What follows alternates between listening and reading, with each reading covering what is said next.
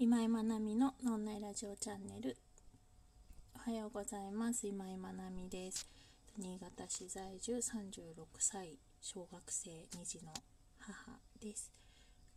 ライフデザインコンサルタントという肩書きでお仕事をしています。えー、っとですね。ここ最近ずっと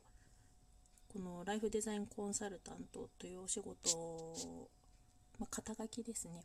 について、えーと、こう自分のやりたいこととかこれからやっていきたいこととかを整理していく過程でこのライフデザインコンサルタントという肩書きにたどり着いたんですけれどもここになる前は、えーと、とおうち企業コンサルタントという肩書きでずっと活動していましてでおうち企業っていうのはあの、まあ、事務所とか店舗とかそういうものを持たずに自宅から始められるお仕事スタイルですね。起業するスタイル。で主に、えーと、今までいろいろ講座とか受けてくださった方は女性も男性もどちらもいらっしゃるんですけれども割合として多いのは子育て中のお母さんですね。子供がしかもまだ割と小さいお子さんの多いママが多いです。でそういう方たちのそのおうち企業の子供との生活家庭あとやっぱりね家事とかそういうものも含めて家庭のでの生活も大切にしながらこうやりたいことを仕事にしていきたいっていう方たちのサポートをずっとえーと、してきていたんですね。でなぜそのおうち企業コンサルタントから、えーと、ライフデザインコンサルタントっていう肩書きに変えようと思ったかというとやっぱりこういろいろセッションをしている中でうん生き方の部分どう生きたいかみたいな部分の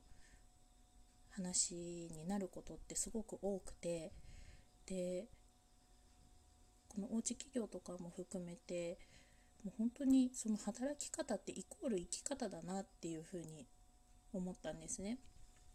で私自身もお仕事が成長していくっていうこともサポートしたいんですけれどもやっぱりこう自分らしく生きていくっていう生き方の部分をサポートしたいっていう気持ちがずっとこう根底にはあってですねで今まではだからこそその仕事をっていうところでおうち企業のサポートっていうことをしてきたんですけど、えっと、もうそのライフデザインですねもう生き方を含めあの働き方を含めた生き方そのもののサポートをしていくっていうところをこれからはやっていきたいっていう思いが強くなってでそうするとおうち企業コンサルタントっていう肩書きがしっくりこなくなったんですよね。で企業支援ももちろんしたいんだけれども本当にしたい部分っていうのはそこだけではなくてその生き方も含めて生活全体そういうその人が過ごしている時間のサポートをしたいっていうところでじゃあそれって何だろうっていう時にこういろいろ考えて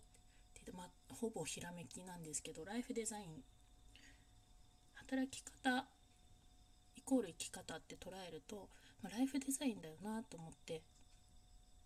ライフデザインコンサルタントいいじゃんみたいな感じでおうち企業コンサルタントを思いついた時も多分そんな感じだったんですけど。昨日話しているアイデアの話にもつながるんですけど基地の情報と基地の情報の組み合わせで新しいアイデアは生まれるっていうところのと一緒ですね。ライフデザインっていう言葉とコンサルティングっていう言葉がつながってライフデザインコンサルタントっていう肩書きが生まれました。で私結構こういう言葉遊びが好きでこういう形で言葉から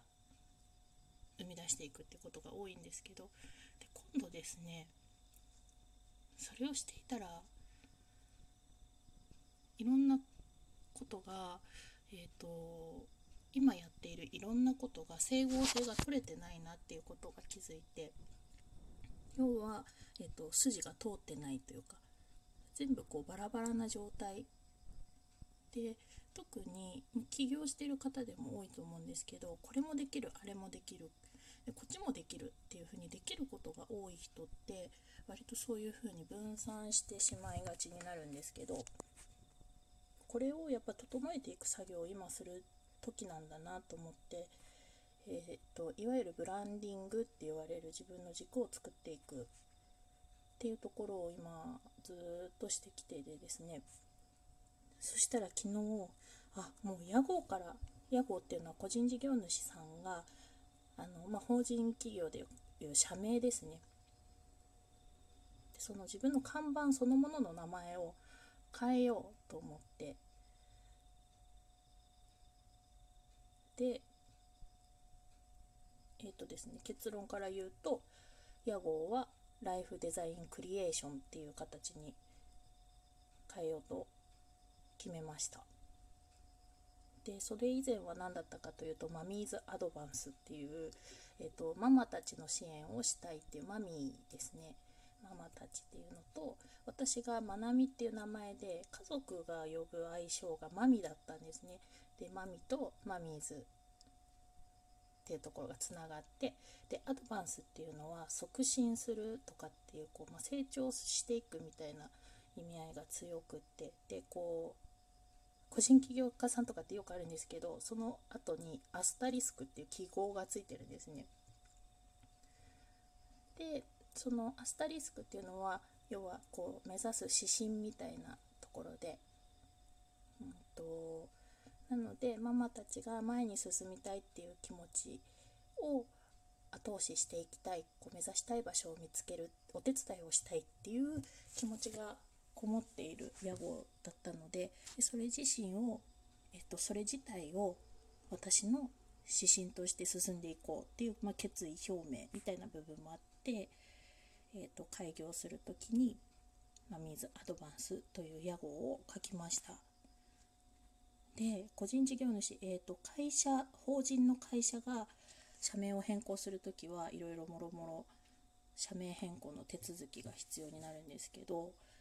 えー、個人事業主は屋号を変えたいと思った時どうするんだろうと思って調べたらあの特に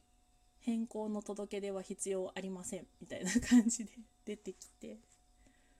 衝撃ですよね。あの個人事業主さんって結構その屋号に思いを込めてる人ってすごい多いんですよね。この名前でやっていくとかえっとすごく私のようにそこに思いを込めている人が多くてですね。なんか税務署的には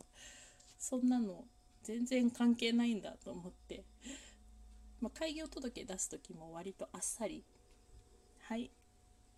受理しました」みたいな感じで あっさり終わるんですけどなんかあそっかと思ってで私経理のご相談とかも載ったりするんですけどいわゆる開業届って何かっていうと,、えーとまあ、商売を始めます。私は今日から、まあ、その届け出を出した日から、えーと、課税対象になりますよっていう届け出なんですね。事業所得だったりとか、ま、消費税とかだったりそういうものが商売をしてると,、えーとかかってくる。まあ、その対象になる。でいろいろまあ控除されたりするものはあるんですけれどもで私はその対象者になりましたよっていう届けで、まあ、これから商売を始めますよっていうそれが開業届なんですね。でこれみんな結構話すと「へ え」みたいな。そうなんだみたいな感じでがっかりしちゃうんですけど、まあ、税務署的にはそういう扱いなんですね。なのでえっ、ー、と届け出の変更は必要ありませんよ、え確定申告の時に提出する決算書やあのその他の書類に新しい屋号を書いて出してください。っていうことだったんです。なので、まあ、そうするとすごくあそっかって思うのが、えーと、個人事業主さんってあの領収書とかをね経費として扱うものの領収書とかって個人の名前でもいいんですよね。屋号でもいいしどっちでもいいんですね。あそうだよなと思ってそういう理屈であれば名前でもらっても屋号でもらってもどっちでもいいんだなと思っていろんな納得したんですけど。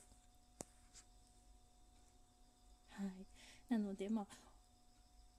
思いはねあれど扱う場所によってその思いは必要とされるかされないかっていうのは変わるんだなっていうことを実感しつつ、私はこれからはこの肩書きこの屋号でやっていこうっていうことを決めたので今のところ、まあ、リニューアルしているって感じですね。ちょっとねなんかほんと個人的な話なのであんまり聞いても面白くなかったかなっても思うんですけれどもそんな思いをはい今日はお話ししました。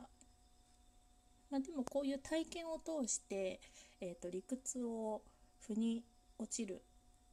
理屈が腑に落ちるみたいなのってこう日常の中でもあると思うのでなんかそういう考える力は大事かなと思います。なんかちょっと無理やりなこじつけかもしれないけど私の脳内は常日頃そんな感じで働いています。はい。それではこれからちょっとお仕事に行ってきたいと思います。疲れが溜まってるので午後はメンテナンスの時間でエステに